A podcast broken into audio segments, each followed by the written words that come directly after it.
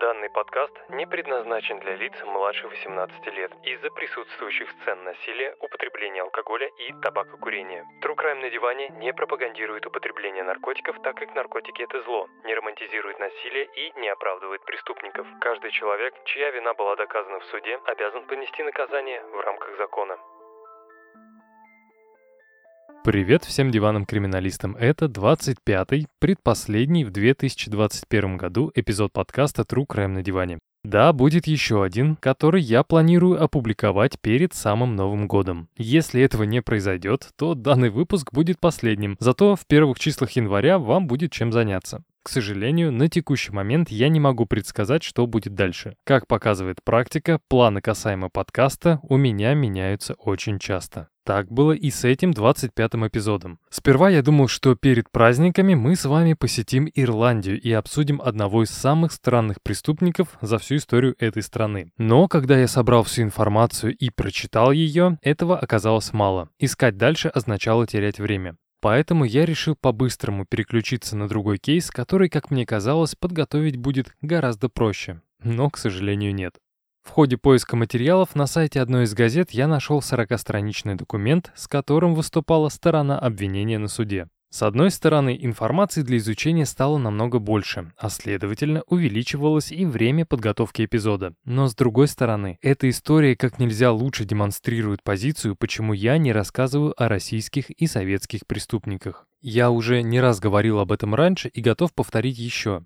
Дважды убедившись в том, что те версии развития событий, которые можно увидеть в художественных сериалах Коневского и «Криминальной России», сильно отличаются от действительности. Чтобы узнать, как все было на самом деле, нужно знакомиться с материалами уголовного дела. Чтобы ознакомиться с материалами уголовного дела, нужно получить положительное решение от соответствующих органов. Чтобы получить разрешение, нужно быть аккредитованным СМИ. Точка. Я не являюсь аккредитованным СМИ, следовательно, получить материалы уголовного дела я не могу. Поэтому я не берусь за кейсы из России, СССР и тех государств, где доступ к информации ограничен.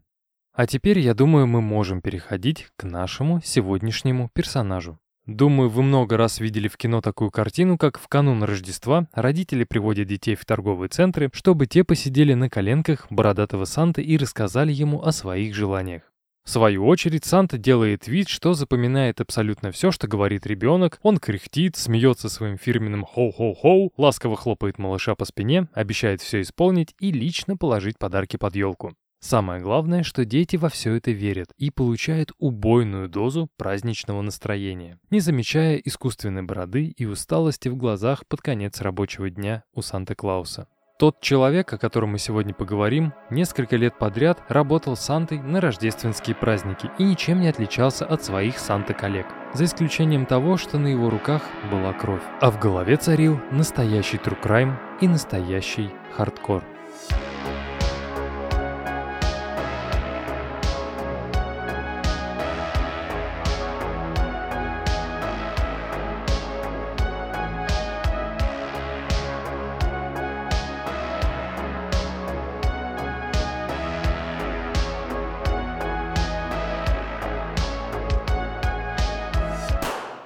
Томас Дональд Брюс МакАртур родился 8 октября 1951 года в небольшом городке Линдси, на юго-востоке Онтарио, в Канаде. Его родители были уважаемыми членами общества и очень популярными людьми в церкви. И если для всех окружающих они старались казаться дружной и благополучной семьей, то за закрытой дверью нередко возникали споры. Нет, это не одна из тех историй, где муж-тиран постоянно избивает супругу и ребенка, дабы показать им свое превосходство. Все было куда сложнее.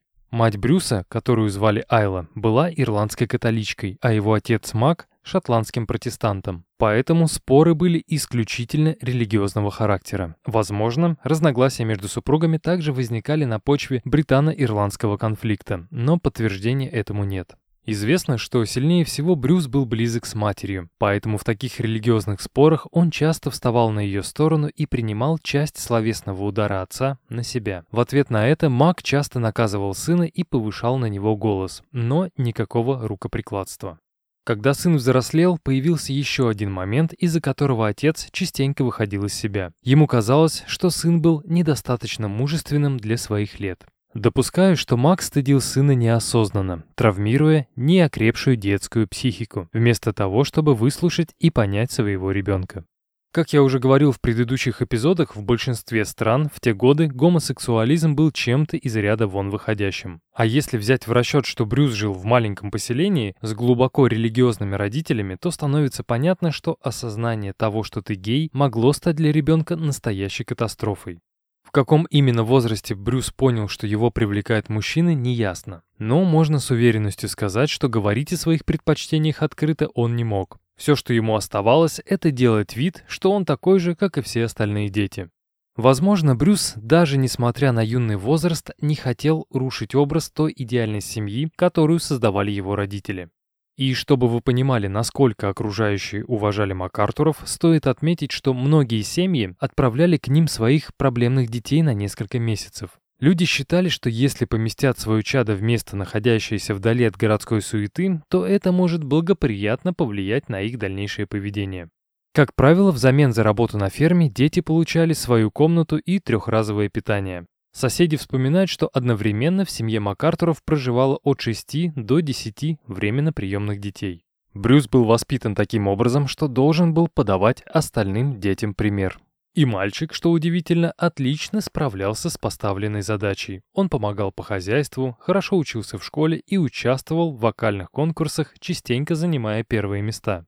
Со слов одноклассников, Брюс был слишком правильным ребенком, и эта правильность отталкивала от него сверстников. К примеру, если дети делали какую-нибудь невинную шалость или между ребятами возникал небольшой спор, который они могли решить сами, МакАртур бежал к учителю и докладывал обо всем. У нас таких детей называют ябедой и стараются не иметь с ними ничего общего. Не знаю, делал ли это Брюс умышленно, чтобы быть у преподавателя на хорошем счету, или он так поступал, потому что родители воспитали его таким, но в любом случае одноклассники с ним общаться не хотели.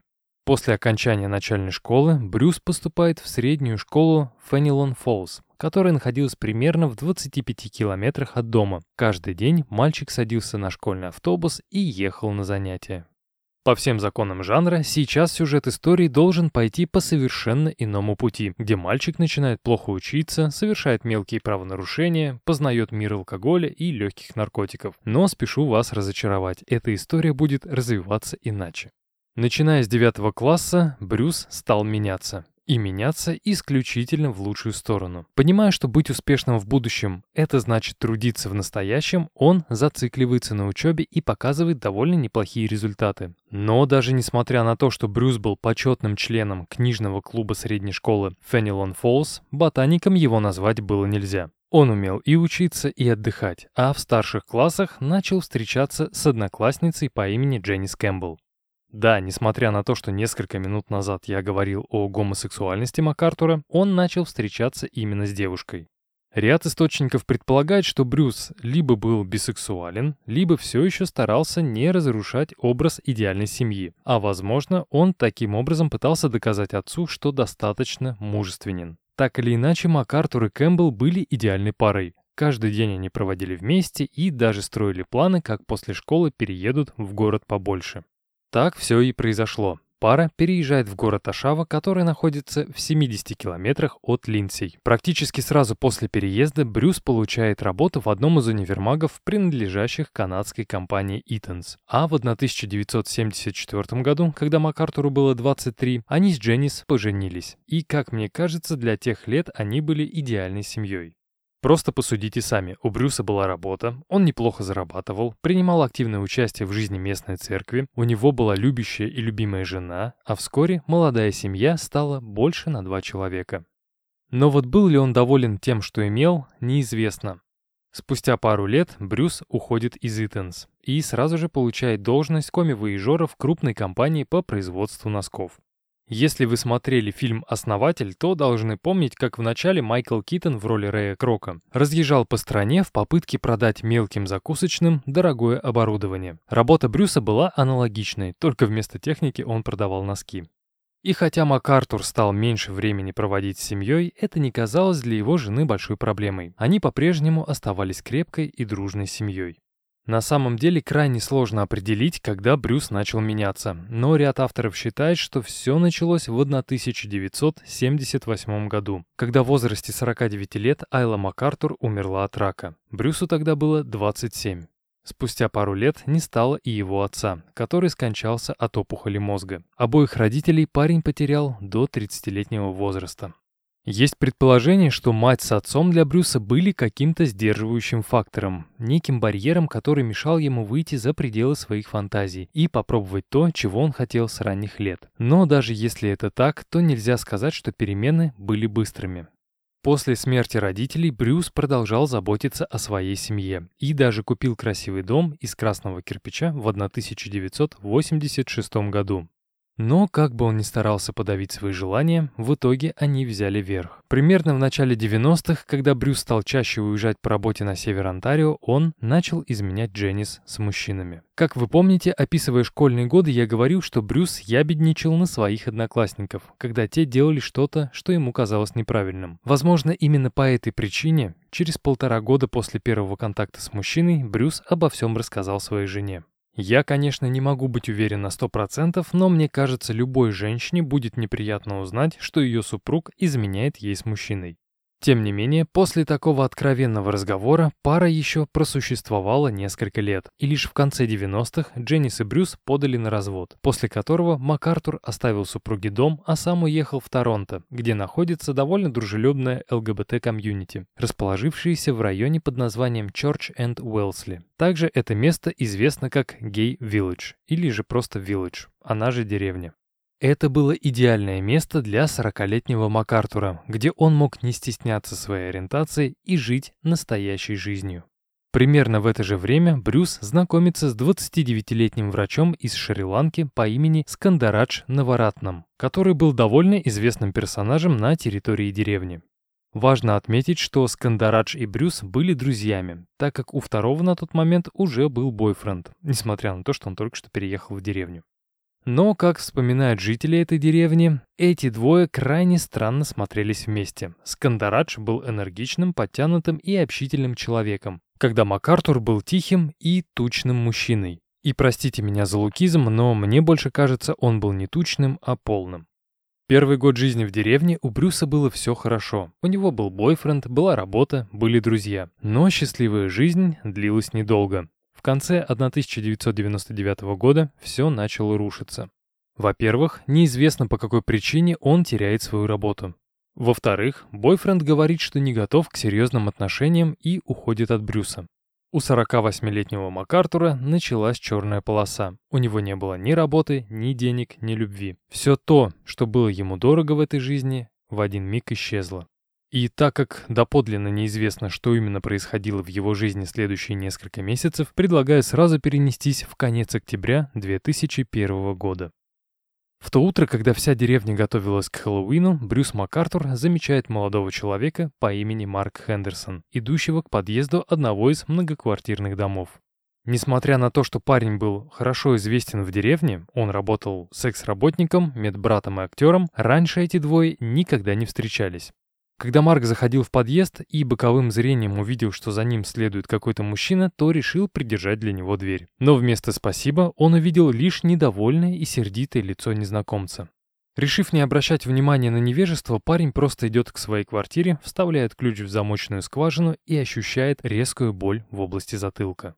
Когда я повернулся, то увидел мужчину, на лице которого был напряжен каждый мускул. Он был похож на рептилию, на комодского варана. В его глазах читалась ярость.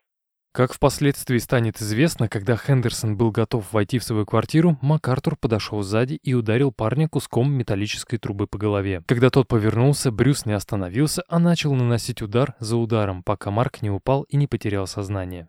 Неизвестно, сколько времени прошло с момента отключки, но когда парень пришел в себя, он вызывает 911 и просит о помощи. Когда приехали парамедики, то обнаружили его лежащим на полу. Руки были в сильных ссадинах, а на голове запеклась кровь. И самое странное в этом инциденте не то, что Брюс внезапно напал на человека спустя 50 лет законопослушной жизни, а то, что после нападения на Марка он сразу же идет в полицию, где рассказывает о случившемся.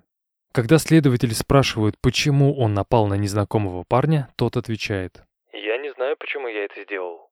Я сейчас ни в коем случае не собираюсь оправдывать действия преступника, но почему-то верю, что он сам не понимал причину такой нечеловеческой ярости. Вполне вероятно, что, находясь в подавленном и разбитом состоянии, МакАртура разозлило то, что Хендерсон казался счастливым и жизнерадостным. У этого человека было все, чего не было у Брюса. Но есть и другая теория. В отчете психиатра перед вынесением приговора говорилось, что тем утром МакАртур мог принимать попперс, который обычно используется для усиления сексуального удовольствия. Несмотря на то, что алкилнитрилы, входящие в состав этих веществ, воздействуют не на мозг, а на сосуды и в России не запрещены, я никого не призываю их пробовать. Все в том же отчете психиатра говорилось, что данные препараты не вызывают изменений личности, а лишь оказывают расслабляющий эффект и делают человека более раскованным. Следовательно, попперс смог расслабить Брюса настолько, что он взял кусок металлической трубы и чуть не убил им другого человека. Но лично я считаю эту теорию маловероятной. Если МакАртур принял препарат, то он должен был быть расслабленным. Но Хендерсон говорит, что когда придержал дверь, то мужчина был угрюмым и сердитым, а в момент нападения каждый мускул на его лице был напряжен.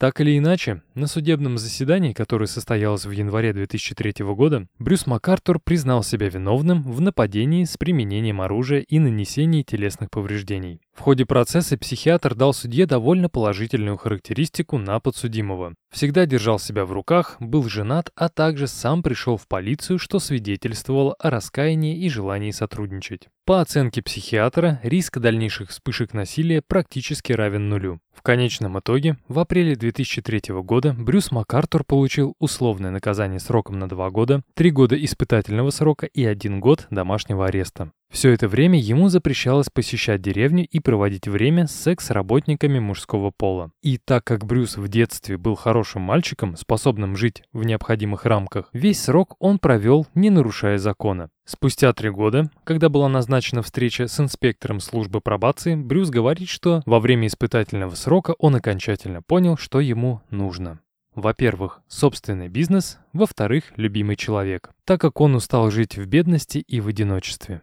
Когда условный и испытательный срок кончились, МакАртур открывает фирму по ландшафтному дизайну под названием Artistic Design. К его удивлению, практически сразу бизнес стал приносить неплохие деньги. В его клиентской базе было около 30 человек. Это обеспеченные жители Торонто, которым нравился и подход к работе, и стиль, и сам Брюс. И когда финансовые проблемы были решены, Брюс решил, что теперь он готов открыть свое сердце для новой любви.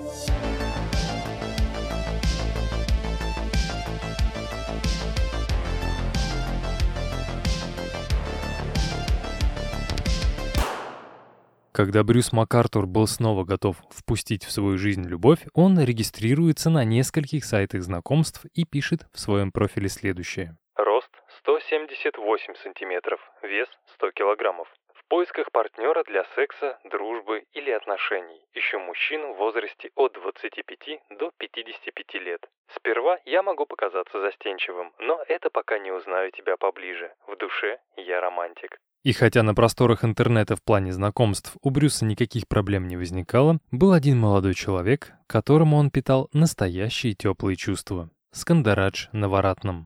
Известно, что пока у Брюса был испытательный срок, он поддерживал общение со Скандараджем. И когда официально запрет на посещение деревни был снят, МакАртур решил, что из этой дружбы может получиться что-то большее. После нескольких свиданий они начинают встречаться.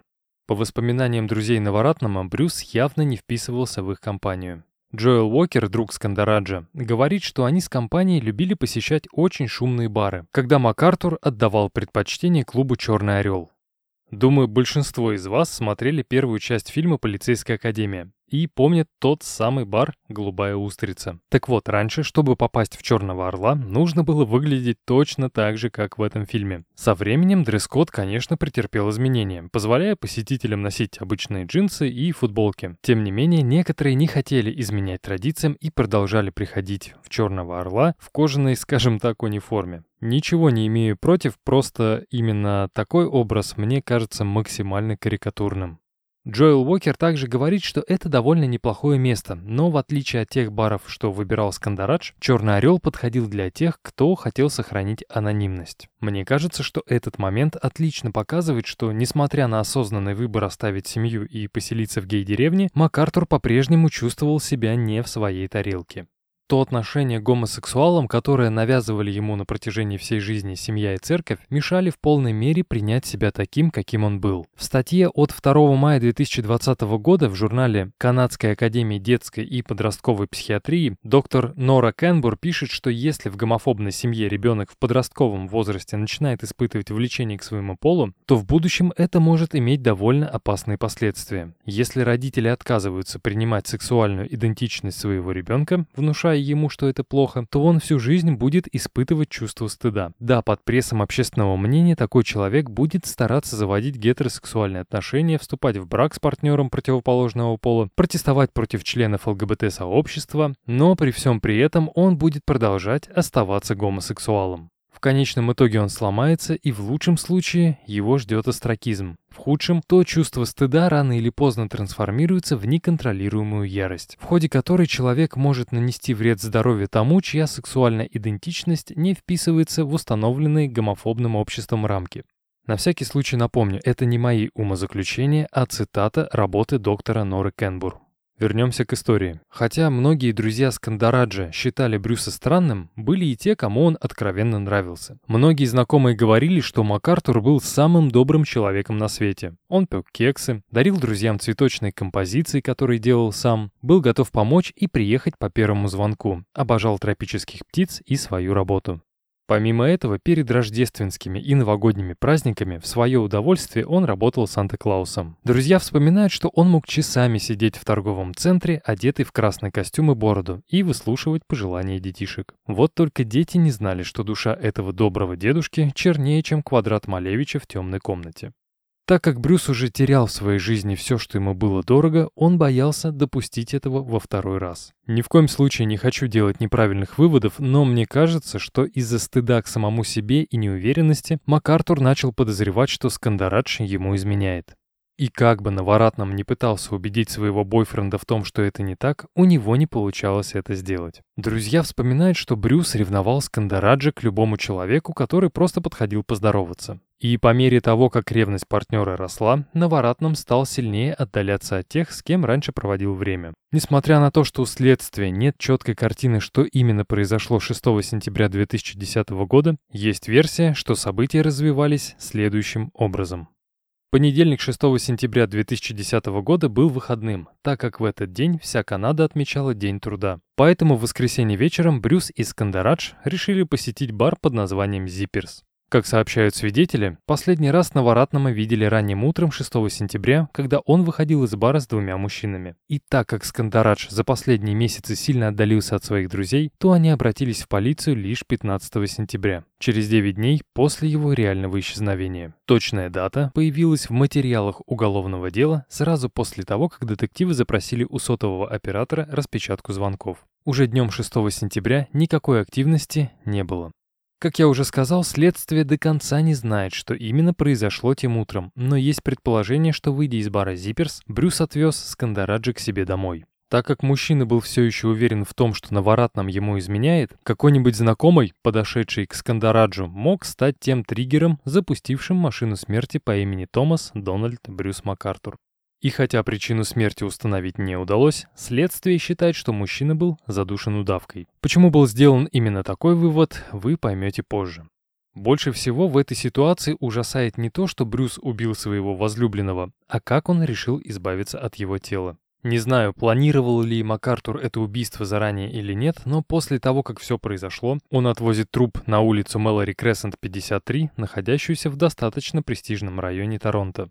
Несмотря на то, что собственность принадлежала Карн Фрейзер и Рону Смиту, Брюс на 100% был уверен, что хозяев нет в городе. А все потому, что они были клиентами компании Artistic Design. Более того, у МакАртура был ключ от гаража, в котором он хранил различное оборудование для обустройства территории. Лопаты, топоры, пилы и прочее. Вот только вместо привычной работы этим утром, когда соседи спали, Брюс был занят совершенно другим делом. Он расчленял тело Скандараджа и зарывал останки в огромные цветочные горшки, стоящие в самом конце заднего двора. Но перед тем, как окончательно избавиться от частей тела, МакАртур снимает с руки Наваратнама браслет, на котором было выгравировано слово «Сканда». Именно так Скандараджа называли его друзья. Думаю, вы прекрасно знаете, что большинство серийных убийц для того, чтобы снова и снова испытывать те эмоции, когда они лишали кого-то жизни, забирают у своих жертв какую-нибудь вещь. И хотя это было первое убийство Брюса, я сильно сомневаюсь, что он решил забрать браслет в память о Скандарадже. Это больше похоже на профиль серийного убийцы. А сейчас наступает моя любимая рубрика под названием «Что могло пойти так?». Ответ. После исчезновения Скандараджа полиция не допрашивала Брюса МакАртура, хотя его друзья знали, что их друг состоит с ним в отношениях. И когда на пороге детективы так и не появились, которых Брюс, скорее всего, ждал и уже готовил для них какую-нибудь легенду, он решил, что можно ничего не бояться и жить прежней жизнью. Он вне подозрений. Вот только прежняя жизнь уже была для него закрыта, так как 6 сентября 2010 года Брюс МакАртур открыл дверь в мир жестокости и убийства. И в этом мире ему было намного комфортнее, чем в предыдущем. Теперь он чувствовал себя в своей тарелке. Согласно документам стороны обвинения, следующей жертвой МакАртура стал 44-летний журналист из соседнего города Миссисога по имени Абдулбасир Файзи. 29 декабря 2010 года он, как обычно, вышел на работу, где должен был находиться с 7 утра до 7 вечера. По рассказам коллег, в последний раз его видели в 3 часа дня, когда тот собирался на запланированную рабочую встречу, после которой должен был сразу поехать домой. Но вместо этого в 19.30 мужчина звонит своей жене и говорит, что приедет только утром, так как встретил в Торонто старого друга и хочет провести с ним какое-то время. Скорее всего, этим другом был Брюс МакАртур. Когда утром 30 декабря Абдулбасир дома не появился, его двоюродный брат звонит в полицию и сообщает о пропаже. В ходе разыскных мероприятий следствию удалось выяснить, что последний раз Файзи видели примерно в 23.00 в одном из заведений деревни. Больше его никто не видел. Спустя несколько дней, 4 января 2011 года, полиция обнаруживает на Мур-авеню в Торонто Nissan 2002 года выпуска, который по документам принадлежал Абдул-Басиру. И первым делом полиция решила опросить владельцев дома, напротив которого стояла машина Файзи. Но те с 19 декабря 2010 года были в отпуске и планировали вернуться лишь 11 января. Когда детективы выяснили, что Абдул-Басир был гомосексуалом, то рассказали об этом его семье. На что те с уверенностью сказали, этого быть не может. У Файзи была любимая жена, две дочки, и он никогда не посещал деревню. Как оказалось, это было не так.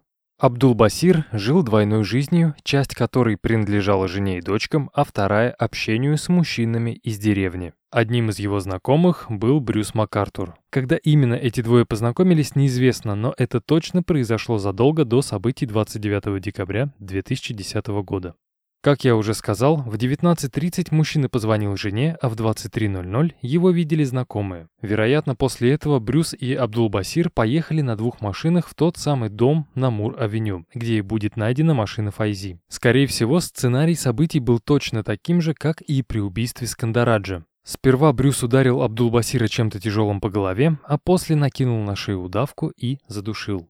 Как позже расскажут владельцы дома, на период отпуска они дали ключи своему другу Брюсу и попросили его немного пожить на Муровеню. По возвращении они обнаружили бурое пятно на полу своей спальни, и когда спросили МакАртура, что это такое, тот ответил, что пролил на это место Кока-Колу. Она засохла, и у него не получалось вывести пятно. И так как вся информация, которая была у полиции, заключалась в том, что Файзи видели в 11 вечера в деревне, а после его машина была найдена в 5 километрах от района Чорч энд Уэлсли, поиски ни к чему не привели. Хотя к тому моменту тело Абдул-Басира находилось всего в километре от Мур-авеню. Брюс МакАртур поступил с телом Файзи Ази точно так же, как и с телом Скандараджа. Расчленил и зарыл в огромные цветочные горшки в конце заднего двора на Малори Крессент 53. И хотя следствие на этот момент не могло с полной уверенностью сказать, что эти два исчезновения между собой связаны, между ними было много общего. Во-первых, обе жертвы принадлежали к ЛГБТ-сообществу Торонто. Они посещали гей-клубы в деревне и были иммигрантами из стран, где гомосексуальность не приветствуется. Скандарадж был из Шри-Ланки, а Абдул-Басир из Афганистана. Есть теория, что МакАртур не случайно выбрал именно этих двоих, так как, будучи в прошлом камевоежором, он мог найти в человеке слабые стороны и сделать их своим преимуществом. Также этих жертв объединяло то, что полиция понятия не имела, кого искать. У них не было ни улик, ни свидетелей, способных с полной уверенностью заявить, с кем Скандарадж и Абдул-Басир провели свои последние часы. А это значило, что Брюс МакАртур мог спокойно выбирать свою следующую жертву. Но, как настоящий серийный убийца, он берет перерыв до октября следующего года, пока не встретится с одним из бывших партнеров из деревни.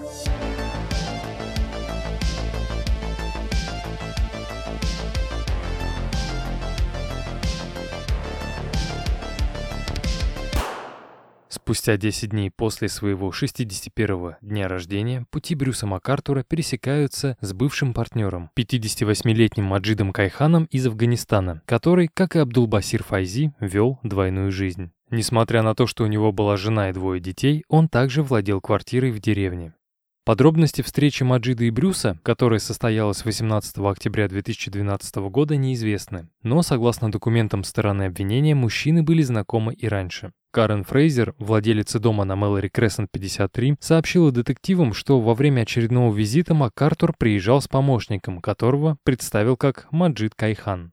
Помимо этого известно, что Маджид часто посещал бар «Черный орел», в котором, скорее всего, он и познакомился с МакАртуром. Согласно имеющимся данным, последним, кто видел Кайхана, был его друг. Точного времени он не помнил, но сказал, что это было вечером 18 октября. А первым, кто обратился в полицию, был сын Маджида. 25 октября он набрал номер отца, но тот был недоступен. И так как последний раз они общались 14 числа, парень решил сразу же подать заявление о пропаже. В ходе обыска квартиры Маджида детективы не обнаружили признаков борьбы или убийства. Зато все указывало на то, что мужчина не появлялся дома долгое время. Птицы, которых он держал в своей квартире, умерли от голода и начали разлагаться. Согласно банковской выписке, последний раз Кайхан пользовался картой 11 октября 2012 года. Больше никаких операций по ней не проводилось. Улик и свидетелей по-прежнему не было. А все потому, что Брюс МакАртур продолжал следовать своему идеальному плану. Заманить жертву домой, ослабить внимание, ударить по голове, задушить, устроить посмертную фотосессию, отвезти на Малэри Крессент 53, расчленить и закопать. Да, вам не показалось. В свой ритуал МакАртур решил внести кое-какие изменения. На этот раз, прежде чем расчленить Кайхана, он решил его сфотографировать. Когда Брюс удостоверился в том, что Маджид мертв, он закрыл ему глаза, надел на тело шубу, а в зубы вставил незажженную сигару. Когда посмертная фотосессия была окончена, МакАртур расчленил тело и закопал останки на территории все того же 53-го дома на Мэлори Крессент.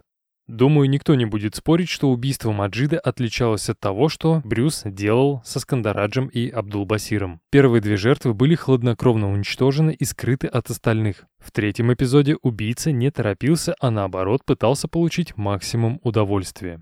Психиатры говорят, что за последние 20 лет всего лишь 1,3% тел жертв были оставлены в необычных позах, словно преступник таким образом насмехался над правоохранительными органами. Вот только в нашей ситуации МакАртур никому эти фотографии не собирался показывать. И это свидетельствует о том, что таким образом он удовлетворял лишь свои фантазии. Тем временем Полиция осознает, что в Торонто появился серийный убийца и в ноябре 2012 года создает рабочую группу под названием «Хьюстон», которая начала заниматься расследованием исчезновения трех мужчин. Теперь они рассматривались не как отдельные эпизоды, а как серия. Хотя расследование началось довольно медленно и не приносило никаких результатов, внезапно случился прорыв. После сопоставления контактов и e-mailов трех жертв, следователи нашли человека, который был с ними знаком. Это был пользователь с ником Silver Fox, он же Серебряный Лис, он же Брюс МакАртур. Когда личность связующего звена была установлена, следователи приглашают Лиса в участок, чтобы тот рассказал, насколько хорошо он знал жертв и когда их видел в последний раз. В ходе общения мужчина подтвердил следующие вещи. Адрес электронной почты и номер телефона действительно принадлежит ему. Также он был знаком со Скандараджем Наваратнамом. Мужчина был частью компании, которая часто по воскресеньям посещала бар «Черный орел». Когда Брюсу показали фотографию Маджида Кайхана, он сказал, что знаком с ним с 2003 года. Более того, он на месяц нанимал мужчину в свою компанию, чтобы тот помог ему с озеленением одного трудного участка. Также МакАртур сообщил, что не был лично знаком с Абдул-Басиром, а также, что он никогда не состоял в интимных отношениях со Скандараджем Наваратнамом. И так как в полицейский участок Брюс был вызван не в качестве подозреваемого, а свидетеля, то после допроса он был отпущен. Следователям его рассказ показался убедительным. Как позже станет известно, примерно через две недели после беседы с детективами МакАртур купит себе новый фургон Dodge Caravan 2004 года. Куда делась его старая машина, неизвестно. И хотя эта информация нигде не подтверждалась, скорее всего, старая машина Брюса была раздавлена прессом или разобрана на запчасти. Если это так, в чем я не сомневаюсь, это было сделано для уничтожения улик. Не буду пока ничего утверждать, но мне кажется, что своих первых трех жертв МакАртур расчленил именно в машине. Ну и самое главное, когда Брюса отпустили, полиция не удосужилась проверить, был ли он ранее судим или нет. Думаю, если бы они это сделали, то быстро поменяли бы статус свидетеля на подозреваемого. И в очередной раз я произнесу свою любимую фразу. Если бы не это, следующих жертв могло бы не быть. Спустя несколько месяцев после этого допроса проект «Хьюстон» был закрыт, так как на него уходило слишком много сил, времени и денег. Полиция Торонто такой роскоши позволить себе просто не могла. И хотя МакАртур был вне подозрений, он решил все-таки залечь на дно. Мужчина возвращается к прежней жизни законопослушного гражданина и успешного бизнесмена. Он работал, ходил на свидания и как мог сдерживал свои фантазии. Брюс прекрасно понимал, что жители деревни находятся в состоянии страха, а значит, ему нельзя делать неверный ход. А еще, за период охлаждения он понял, что больше убивать знакомых и бывших бойфрендов ни в коем случае нельзя. В следующий раз он точно себя выдаст. И хотя МакАртур умел держать себя в руках длительное время, летом 2015 года он сорвался. 63-летний Брюс никого не убивал 1 год, 9 месяцев и 28 дней. Детективы предполагают, что 49-летний Саруш Махмуди познакомился с Брюсом незадолго до своей смерти, через один из сайтов знакомств. Известно, что мужчина, как и все предыдущие жертвы, был мигрантом. Махмуди родился в Иране, но в 1991 году, в возрасте 25 лет, сперва перебрался в Турцию, а из нее уже в Канаду, со статусом беженца. С того момента до 15 августа 2015 года мужчина жил в Торонто. Именно в этот день Саруш знакомится с МакАртуром. И хотя у нас нет никакой информации о том, как проходила их встреча днем, мы можем детально воссоздать картину того, что происходило ночью. После того, как иранец оказался в доме МакАртура, даже не подозревая, что его жизни грозит смертельная опасность, Брюс ударяет его по голове, а после набрасывает на шею веревку. Спустя несколько минут Саруш Махмуди был мертв. Посмотрев на свою работу, Брюс достает фотоаппарат и начинает посмертную фотосессию. Уж простите, что я ее так называю, но мне кажется, что МакАртур мертвые тела видел своими моделями. На первой серии фотографий Саруш лежал на кровати хозяина дома, одетый в шубу на голое тело. Его глаза были открыты, а в рот вставлена сигара. Сделав несколько десятков фотографий с разных ракурсов, в том числе запечатлевая крупным планом лицо и гениталии, МакАртур понимает, что на фото чего-то не хватает. Тогда он достает из шкафа меховую шапку и надевает ее на голову мертвого Саруша, предварительно закрыв жертве глаза. На последних снимках Махмуди был одет в элементы кожаной одежды для секса, а также в кожаные штаны с вырезами. Спустя несколько часов и сотен сделанных фотографий, Брюс МакАртур перетаскивает тело Махмуди в свой темно-бордовый дождь-караван и отвозит его туда же, где и были захоронены три предыдущие жертвы, на Мэлори Крессент 53. Спустя неделю после пропажи Саруша, его жена подает заявление в полицию о пропаже. Не знаю, почему она тянула так долго, но мне кажется, что на тот момент супруги не жили вместе. Когда полиция обыскала дом жертвы, то родственники сообщили, что из квартиры Махмуди пропала черная сумка и часть его одежды. Не знаю, заметили ли вы тоже, что и я, но мне показалось, что Брюс очень сильно похож на Денниса Нильсона. Похожее детство, в котором оба были вынуждены скрывать свою гомосексуальность, сильнейшие трансформации сознания, коллекционирование. Единственное отличие — это то, что Дес оставлял себе на память не фотографии, а трупы целиком. Тем не менее, МакАртур, как и Нильсон, часто пересматривал сделанные фотографии, которые он разбил на специальные папки. Но об этом я расскажу чуть позже. А сейчас вернемся к истории. После убийства Саруша МакАртур явно был доволен собой. Во-первых, он снова начал убивать, а во-вторых, в качестве жертвы был выбран совершенно незнакомый человек. Следовательно, полиция никак не сможет доказать, что он был причастен к исчезновению. Значит, чтобы убить снова, ему не нужно ждать два года. Но от периода охлаждения никуда не убежишь.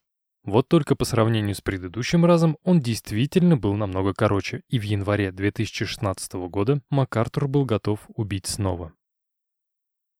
Последние годы Кирушны Канагаратнама, мигранта из Шри-Ланки, даже с натяжкой сложно назвать счастливыми. После того, как в 2010 году был убит его брат, он сел на лайнер Сан-Си и перебрался в Канаду, где до последнего пытался легализовать свое пребывание в этой стране. Канагаратном жил в районе Скарбора, в Торонто, в 20 минутах от района Чорч энд Уэлсли. По рассказам друзей, Кирушна работал на двух работах. Этих денег ему хватало на оплату жилья и покупку продуктов. Встречался ли он с кем-нибудь в последнее время или нет, они не знали. В апреле 2015 года иммиграционная служба Канады отказала Кирушне в предоставлении статуса беженца и обязала его покинуть страну. Депортация была назначена на сентябрь этого же года, но в назначенный день парень не появился. Самое ужасное, что о его исчезновении в полицию никто не заявлял. Родственники Шри-Ланки и его канадские друзья решили, что Канагаратнам, дабы не попадать на радары полиции, просто решил залечь на дно. Но в этот момент тело Кирушны лежало на кровати 63-летнего Брюса МакАртура, который ходил кругами и делал фотографию за фотографией. В отличие от предыдущих жертв, Канагаратнам был абсолютно голым. Ни шапки, ни шубы на нем не было. Зато на снимках был отчетливо виден бурый след на шее, оставшийся после удушения. На момент смерти Кирушни Канагаратнам Ратному было 37 лет. Его место знакомства с МакАртуром неизвестно. Следователи считают, что ранее убийца и жертва были незнакомы, так как все фотографии Кирушны хранились на компьютере в папке с именем номер 5. Остальные папки были названы именами предыдущих жертв. Жертвой номер 6 стал 43-летний Дин Лисовик, который, как сообщается, страдал от психических заболеваний, из-за которых оказался на улице практически сразу после 2008 года. Известно, что Дин постоянно ночевал в различного рода приютах и ночлежках, а иногда подрабатывал секс-работником. Была ли у Лисовика и МакАртура интимная связь 22 апреля 2016 года, остается загадкой. Хотя, думаю, это уже не имеет никакого значения, так как в конечном итоге все кончилось по уже отточенному сценарию в квартире МакАртура. Задушив Дина, Брюс снова достает фотоаппарат и начинает посмертную фотосессию.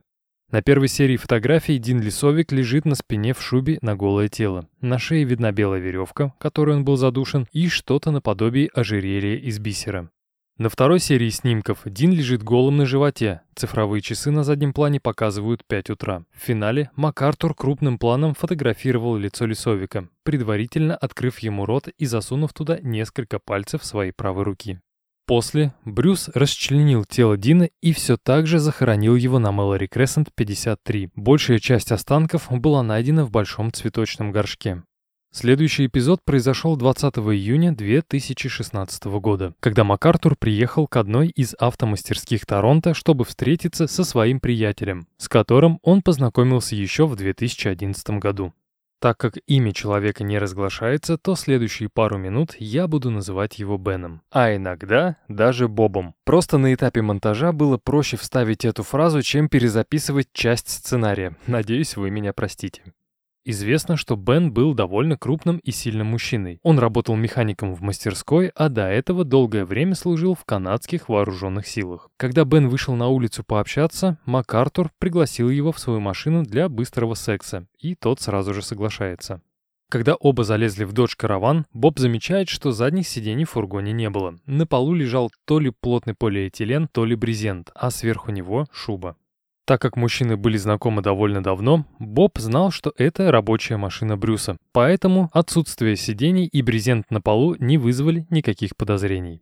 Как только мужчины оказались в машине, МакАртур сразу же предлагает Бобу раздеться и лечь на спину, заложив за нее правую руку. Когда мужчина выполняет просьбу, Брюс садится на него сверху, а я напомню, что в мужчине было как минимум 100 килограммов. Одной рукой хватает запястье жертвы, а второй берет за шею и начинает душить. Не понимая, что происходит, Боб хриплым голосом просит Брюса прекратить, но тот начинает сжимать горло еще сильнее. И в тот момент, когда Боб уже был готов потерять сознание, ему удается перевернуться на живот, скинуть себя тяжелого МакАртура и выбежать на улицу. Согласно отчетам прокурора, после этого инцидента Бобу было сложно глотать пищу в течение недели. Да, как вы поняли, ему удалось выжить. В панике Боб прыгает в свою машину и набирает 911, чтобы сообщить о нападении. В этот момент мимо него проносится темно-бордовый Dodge Caravan МакАртура.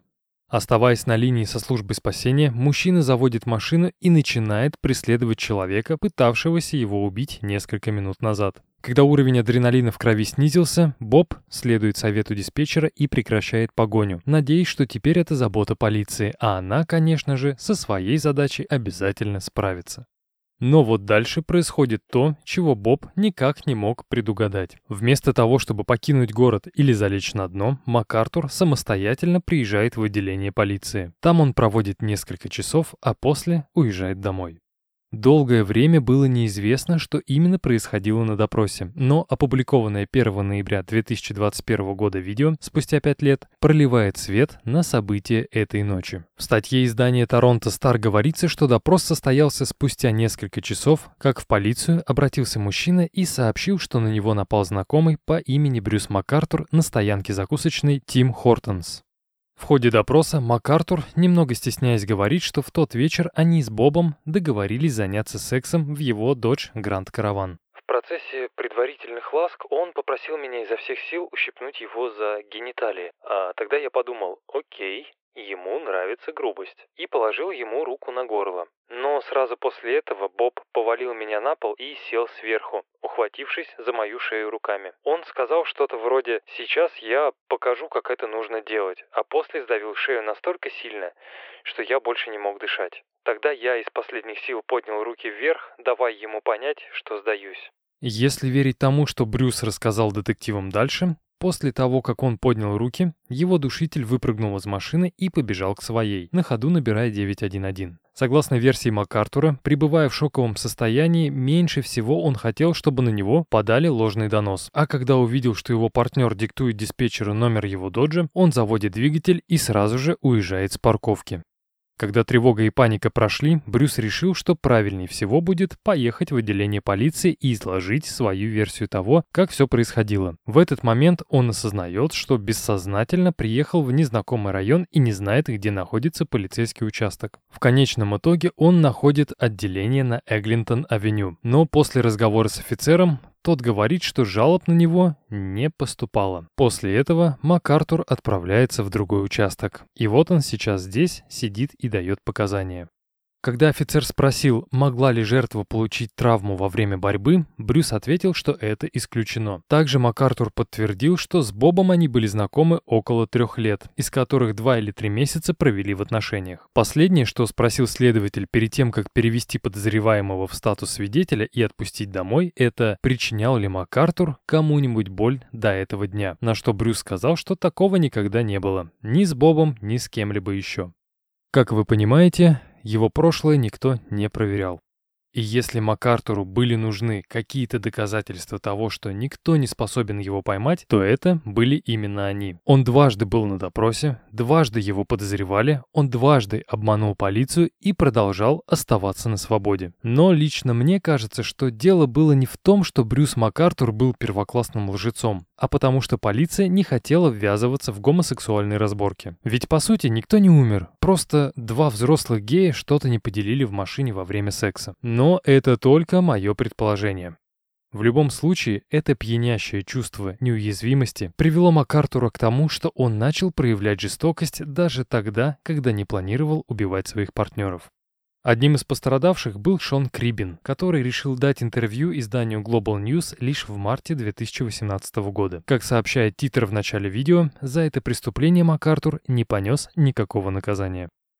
МакАртур был очень сильно похож на Санта-Клауса. Даже в профиле на фото он был изображен в образе Санты в торговом центре. Мы были знакомы пару лет, но это общение не выходило за рамки социальных сетей. В какой-то из дней мы все же решили встретиться, и это был прекрасный солнечный день с ясным, очень ясным небом. Помню, что опаздывал на встречу и постоянно нервничал. Но когда я прибыл в назначенное место, мистер МакАртур сказал, что мы поедем к нему. Когда машина подъехала к дому, где жил Брюс, он говорит Шону, что живет с соседом, но того сейчас нет дома, поэтому они могут делать все, что пожелают. Когда мужчины зашли в спальню, Брюс выдает Шону одежду и просит переодеться.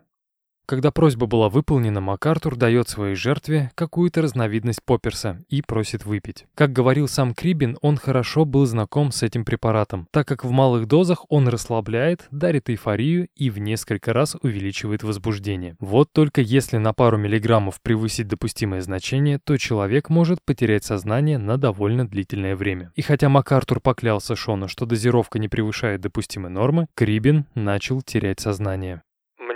Страшно. Последнее, что я помню, это то, что мне было тяжело дышать. Сперва он насиловал меня в горло, не давая сделать вдох, а потом всем своим весом сел мне на грудную клетку. В какой-то момент я начал сильно потеть, и это был знак того, что доза того препарата превышала допустимую дозировку.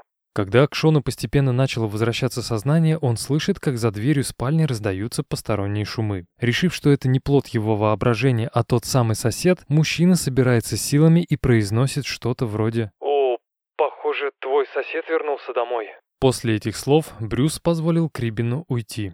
Лично я не знаю, жил ли мужчина в тот момент один или нет, но эта фраза помогла Шону остаться в живых. На следующий день после того, как МакАртур был арестован, Шона вызовут в участок и начнут задавать вопросы по поводу Брюса. Когда парень спросит, откуда у полицейских есть информация, что они с Брюсом состояли в отношениях, детектив скажет, что у них есть серия фотографий, на которых Шон лежит связанным на кровати Брюса МакАртура. Вот только о том, что его насильник был убийцей, Крибин узнает немного позже.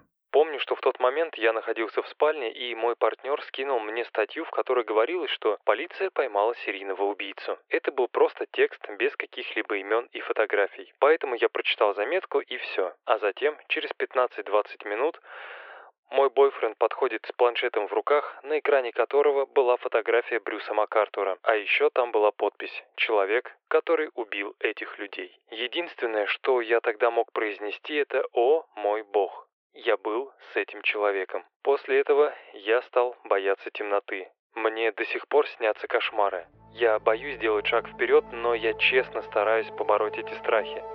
Однажды он сделал меня своей жертвой, но больше оставаться жертвой я не хочу.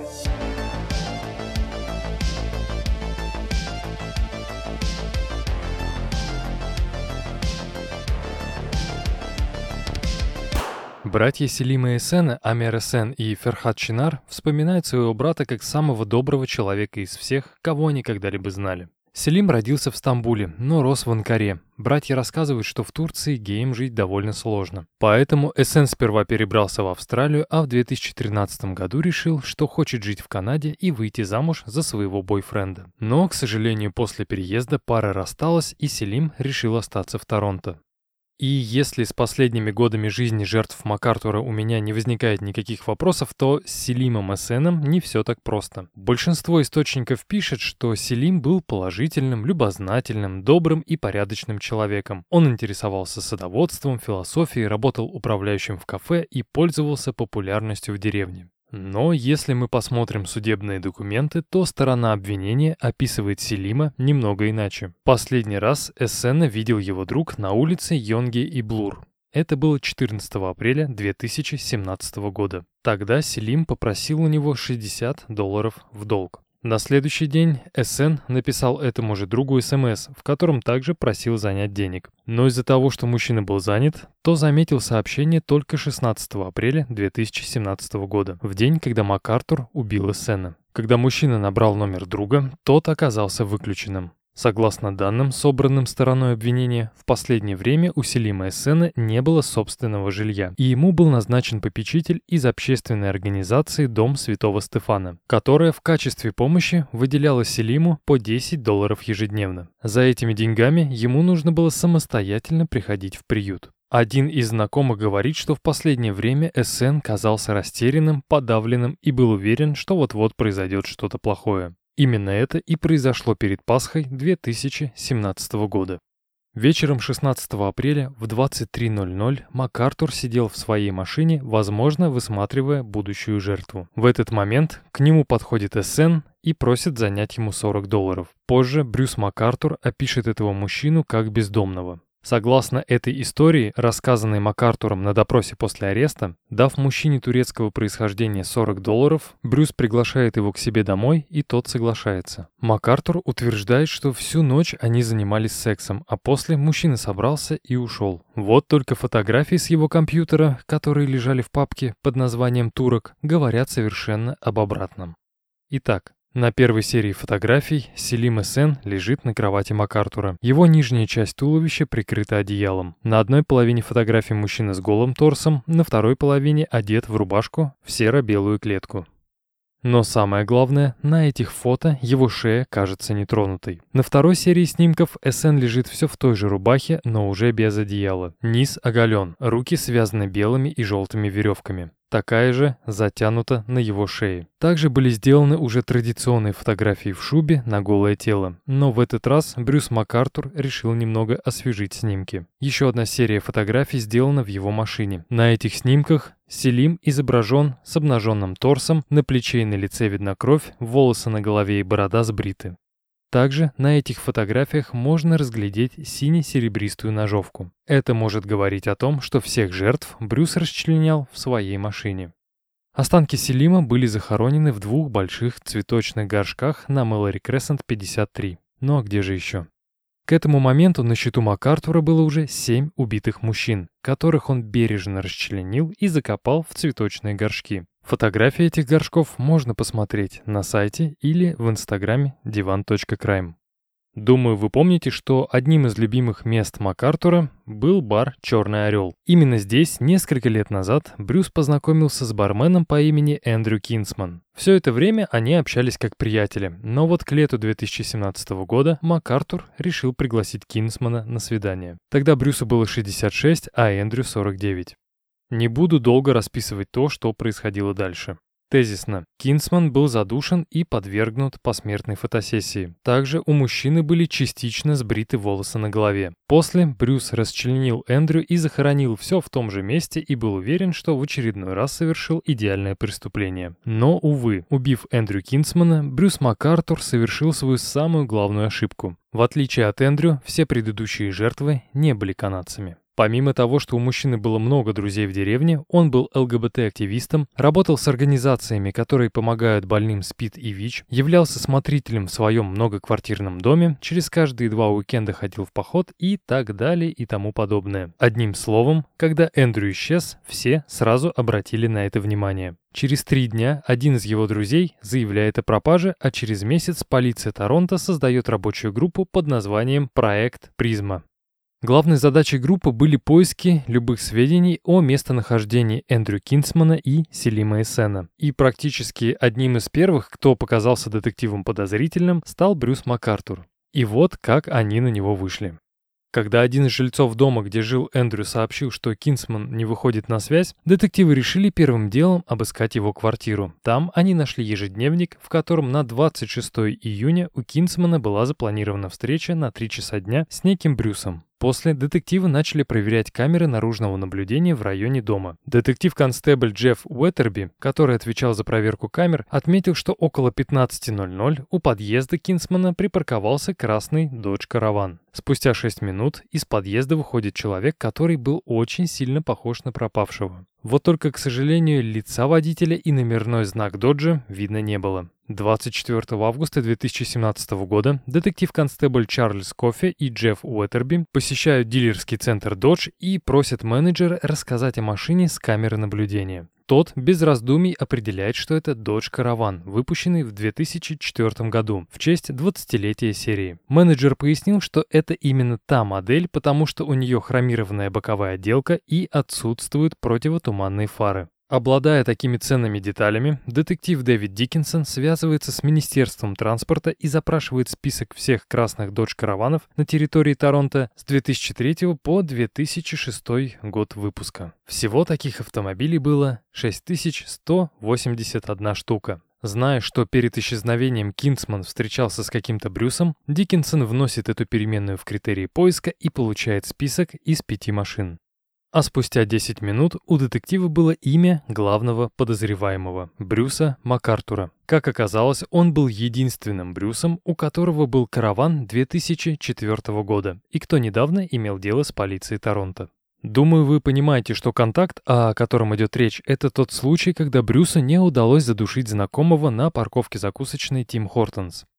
1 сентября полиция начала следить за подземным гаражом на Торнклифф Парк Драйв 95, где проживал МакАртур. Только Dodge Caravan с номерным знаком BTAR-113 не появлялся. В конце концов, полиция обнаружила машину на свалке в Куртисе, провинции Онтарио. Менеджер предоставил детективам документы, подтверждающие право собственности на фургон, в которых мистер МакАртур был указан как предыдущий владелец. За машину Брюс получил всего лишь 150 долларов. После этого полиция изымает машину и передает ее экспертам, которые проводят ряд исследований и выносят три заключения. 30 октября, а также 9 и 23 ноября 2017 года. И вот, что они нашли. Первое. Обнаружено 8 пятен крови в зоне передних и пассажирских сидений, 5 пятен в задней части салона, 4 пятна в багажнике, а также несколько пятен на обивке салона. Второе. Обнаружена сперма или ее составляющие в задней части автомобиля. Среди вышеописанных образцов выявлено 4 мужских профиля ДНК, один из которых принадлежит Кинсману, а другой МакАртуру. Третий ДНК-профиль принадлежит пропавшему Селиму Эссену. По идее, этих улик должно было быть достаточно, чтобы закрыть Брюса МакАртура в тюрьму до конца его дней. Но полицейские из проекта «Призма» решают подстраховаться. 5 декабря 2017 года детектив Джоэл Манхерц подает заявление и практически сразу получает ордер на тайное проникновение в резиденцию мистера МакАртура с целью копирования и проверки любых цифровых устройств и носителей информации, имеющих отношение к расследованию. 7 декабря 2017 года детективы дожидаются, когда МакАртура не будет дома и проникают в его жилище. Понимая, что времени у них немного, они клонируют данные с внешнего жесткого диска, флешек и прочих цифровых устройств. С внутреннего жесткого диска удалось скопировать лишь 45% информации, так как наблюдение сообщило, что МакАртур возвращается домой. Во время обыска полиция также исследовала другие части дома и взяла несколько мазков для проведения ДНК-экспертизы. Когда копии цифровых накопителей были переданы экспертам, те обнаружили, что на них присутствует более 100 фотографий Кинсмана, сделанных еще в 2007 году. Это подтверждало, что Эндрю точно был знаком с МакАртуром. До определенного момента казалось, что ничего провокационного на накопителях нет, пока эксперты не начали восстанавливать удаленные файлы. В ходе работы они смогли вернуть на прежнее место 9 папок. Первая – Сканда. Так друзья называли Скандараджа. Вторая папка – Басир. Это прозвище Абдулбасира Файзи. Третья папка – Хамид. Так в деревне называли Кайхана. Четвертая папка так и называлась, номер 4. В этой папке находились фотографии Саруша Махмуди, имени которого МакАртур, скорее всего, не знал. В пятой папке, которая также называлась номер 5, находились фотографии Кирушны Канагаратнама. Скорее всего, его имени МакАртур тоже не знал. В папке номер 6 под названием «Слайдер» были фотографии Дина Лисовика. В папке номер 7 под названием «Турок» фотографии Селима Эссена. В восьмой папке под именем Энди были фотографии Эндрю Кинсмана. Некоторые источники сообщают, что на накопителях Брюса МакАртура в общей сложности было около 18 тысяч фотографий. Но, как я уже сказал, папок было не 8, а 9. Девятая папка называлась Джон. Пока ничего об этом я рассказывать не буду, но мы обязательно вернемся к Джону чуть позже. Единственное, что я пока могу сказать, так это то, что в ней находились фотографии, сделанные не МакАртуром, а скачанные из интернета. Такие же снимки были в первых двух папках. Итак, когда детективы поняли, с кем они имеют дело, то начали искать места, а может быть и место, где все эти тела могут быть захоронены. И так как Брюс был ландшафтным дизайнером, они стали проверять его клиентов. Параллельно этому полиция продолжала следить за МакАртуром, и в период с 5 по 7 сентября удалось выяснить, что мужчина посетил 15 свиданий с разными мужчинами, а также он часто заезжал на Мэлори Крессент 53. И теперь полиция была готова к аресту. Так как у детективов была просто огромная куча данных МакАртура, им удалось выяснить, что в сентябре 2017 года он познакомился с мужчиной родом с Ближнего Востока. Так как у него была семья, то он сказал Брюсу, что его зовут Джон. Все это время они периодически общались в сети и пару раз встречались в реале. А вот в январе 2018 года Брюс предложил встретиться и провести время вместе. В этот день Брюс заехал за Джоном, а потом повез его к себе домой. Когда они добрались до квартиры, МакАртур повел его в спальню, где, сидя на кровати, он сказал, что им нужно торопиться, так как скоро должен прийти то ли сосед, то ли сын, то ли еще кто-то. Кто именно, Джон не понял, но согласился сразу приступить к делу. И пока гость раздевался, МакАртур сходил в другую комнату и принес наручники, сказав, что хочет испытать острые ощущения. Вот только руки были скованы не у Брюса, а у Джона. Когда мужчина буквально был обездвижен, МакАртур надевает ему на голову какой-то плотный кожаный мешок, в котором через пару минут Джону становится тяжело дышать. Но, так как эта штука никак не была закреплена, после одного резкого движения головы мужчина смог дышать как и раньше. Такое развитие событий МакАртуру не нравится, поэтому он заклеивает скотчем рот Джона. Примерно в этот момент в дверь постучали. Испуганный Брюс резко дергает ручку и видит перед собой детектива-констебля Дерека Пейпа и Патрика Плата, которые зачитывают мужчине его права, надевают наручники и отвозят в участок. На этот раз у полиции было достаточно улик, чтобы передать дело в суд и засадить МакАртура на пожизненное.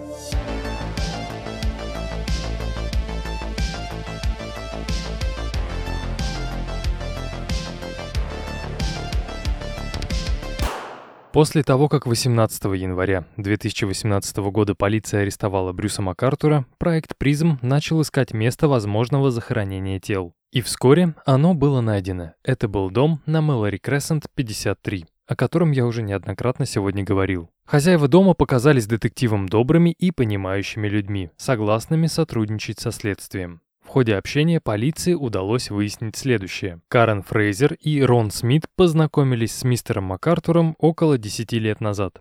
Тогда он попросил у них возможность хранить свое оборудование в гараже в обмен на поддержание газона и прочей зелени в надлежащем состоянии. Каждый год в начале мая пара уезжала из города и возвращалась через несколько месяцев. Все это время Брюс присматривал за их домом как снаружи, так и внутри. У него были ключи.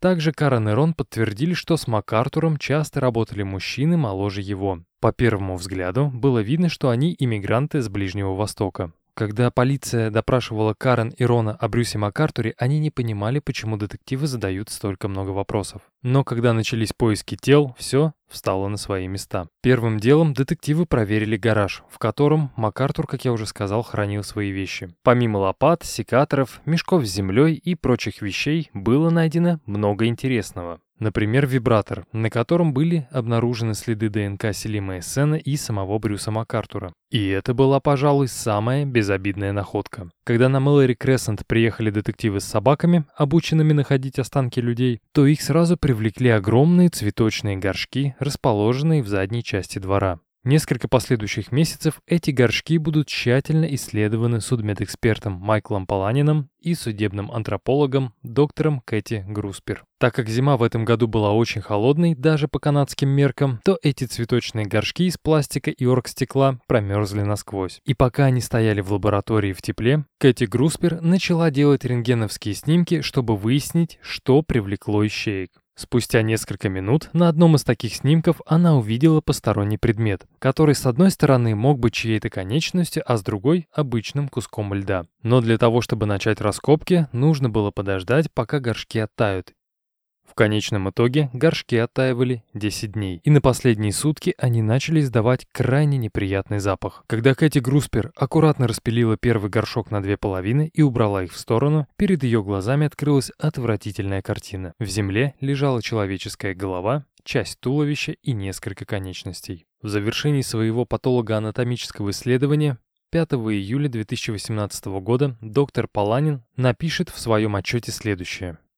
Пяти горшках обнаружены различные части тел, принадлежащих семерым мужчинам. Согласно экспертизе ДНК, можно с уверенностью сказать, что все они принадлежали семерым жертвам мистера МакАртура. Останки Маджида Кайхана не были найдены ни в одном из этих горшков, так как они были захоронены в лесу. Благодаря тому, что останки мистера Кинсмана и мистера Эссена разложились не полностью, можно определить, что они были задушены удавкой. Причины смерти остальных пяти жертв, найденных в горшках, не установлены. Однако, версия удушения удавкой господина Лисовика и Канагаратнама мне кажется подходящей. Думаю, если бы не останки Кинсмана, то экспертам было бы крайне сложно определить, что происходило с остальными жертвами. А так как на фотографиях разные люди были изображены в одинаковых позах, можно предположить, что и убивал МакАртур их всех одинаково. Кстати, по поводу Кинсмана, Паланин также отметил, что волос на некоторых участках головы не было, словно их сбрили. Также у мужчины была полная закупорка дыхательных путей бумажными полотенцами, которые, возможно, были засунуты в гортань уже после смерти. Но это не точно. Самое интересное, что на допросе 18 января 2018 года МакАртур говорил, что не видел Кинсмана с декабря 2016 и понятия не имеет, где он сейчас находится. К сожалению, он не знал о восстановленных фотографиях. Также Брюс говорил, что секс с Эндрю у него был лишь однажды, да и то лет 10 назад. Вот только эксперты нашли на одеяле в гараже на Мэлори Крессент и в машине МакАртура следы спермы мистера Кинсмана. Про пятна крови я вам уже рассказывал ранее. Интересен также тот факт, что останки, найденные в цветочных горшках, постоянно перемещались после первоначального захоронения. Зачем МакАртур перекладывал их из горшка в горшок, непонятно. Когда детективы обыскали квартиру МакАртура, то нашли вещи, принадлежавшие его жертвам. Там был и браслет Скандараджа Наваратнама, украшение Лисовика и блокноты Селима Эссена. Как отмечают эксперты, во время каждого из убийств присутствовал один или несколько следующих факторов. Планирование, умышленность, изнасилование, обездвиживание. И обездвиживание не в рамках какой-то ролевой игры, а против воли жертвы. Скандарадж Наваратнам стал первой и, возможно, незапланированной жертвой. Скорее всего, это было совершено в состоянии аффекта. А вот все последующие убийства были спланированными и преднамеренными. Об этом нам говорит единообразие в способе убийства, позирование на камеру и расчленение с последующим захоронением на Мэлори Крессент 53. В конечном итоге, в мае 2018 года группа «Призма» наконец завершила пятимесячный обыск жилища МакАртура. Самое жуткое, по моему мнению, что было найдено, это спортивная сумка, в которой находилась клейкая лента, хирургические перчатки, веревки, стяжки, черный эластичный шнур и шприцы. Когда в январе 2019 года начался суд над 67-летним Брюсом МакАртуром, о нем уже знала вся страна, так как по сравнению со Штатами в Канаде было не так много серийных убийц. И, кстати, об одном из них, Гилберте Поли Джордане по прозвищу Пьяный Барбер, я рассказывал в бонусном эпизоде. История поражает своей жуткостью и способом убийства. Но мы вернемся к МакАртуру. В конце концов, Ему предъявили обвинение по восьми убийствам первой степени, по которым Брюс признал себя виновным и был приговорен к пожизненному заключению сроком на 25 лет без возможности условно-досрочного освобождения. И если с приговором все понятно, то почему МакАртур стал серийным убийцей на старости лет – вопрос открытый. Если мы еще раз посмотрим на то, каким он был после переезда в деревню, то увидим, что, скорее всего, он просто хотел стать частью того сообщества, к которому всегда хотел примкнуть. Но, возможно, то воспитание и то окружение, в котором он жил большую часть жизни, настолько сильно поменяли его психическое состояние, что ничего уже изменить было нельзя. Скандараш на Варатном.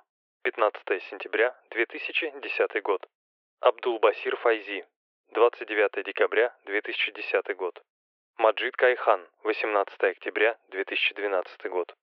Саруш Махмуди. 15 августа 2015 года. Кирушна Канагаратном. 9 января 2016 года. Дин Лисовик. 23 апреля 2016 года. Селима Сен. 16 апреля 2017 года.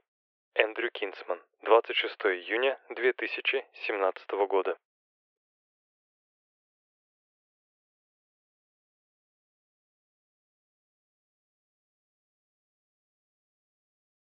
Когда я читал краткую характеристику каждой жертвы, то у меня сложилось впечатление, что все они были добрыми и отзывчивыми людьми, которых МакАртур предпочел убить. Эта история отлично иллюстрирует мою любимую фразу «Мы сами создаем серийных убийц». Брюс МакАртур воспитывался в слишком правильной семье, которая травмировала его психику настолько, что исковеркала не только его жизнь, но и жизнь его детей. Я, конечно, не верю, что гены убийцы передаются от родителя к ребенку, но вот в случае с Брюсом вышло именно так. В четверг, 8 февраля 2018 года, когда суд над Брюсом был в самом разгаре, в соседнем городе Ашава проходило заседание, в котором участвовал 37-летний Тодд МакАртур. Согласно статье издания «Торонто Стар», на данном слушании мужчине должны были определить размер залога. На тот момент он обвинялся в нарушении условий испытательного срока, нецензурной брани и домогательствах. Все, что известно о Брюсе МакАртуре сегодня, так это то, что ему сейчас 70 лет. И на свободу он уже, скорее всего, не выйдет, если только не умудрится дожить до 95 лет. Но я уверен, что этого не произойдет. Средняя продолжительность жизни канадских мужчин составляет 80 с половиной лет. Я считаю, что Брюс МакАртур получил действительно то, что заслуживает. Но как думаете, можно ли было кого-то спасти, если бы полиция не аннулировала приговор за нападение на Марка Хендерсона в подъезде его многоквартирного дома? Я помню, как лежа на боку почувствовал вмятину в своем черепе. Он пробил его какой-то металлической трубкой. В те годы я работал медбратом, и когда увидел, что из моей головы вместе с кровью вытекает спинномозговая жидкость, то понял, что живым из этой ситуации я уже не выберусь.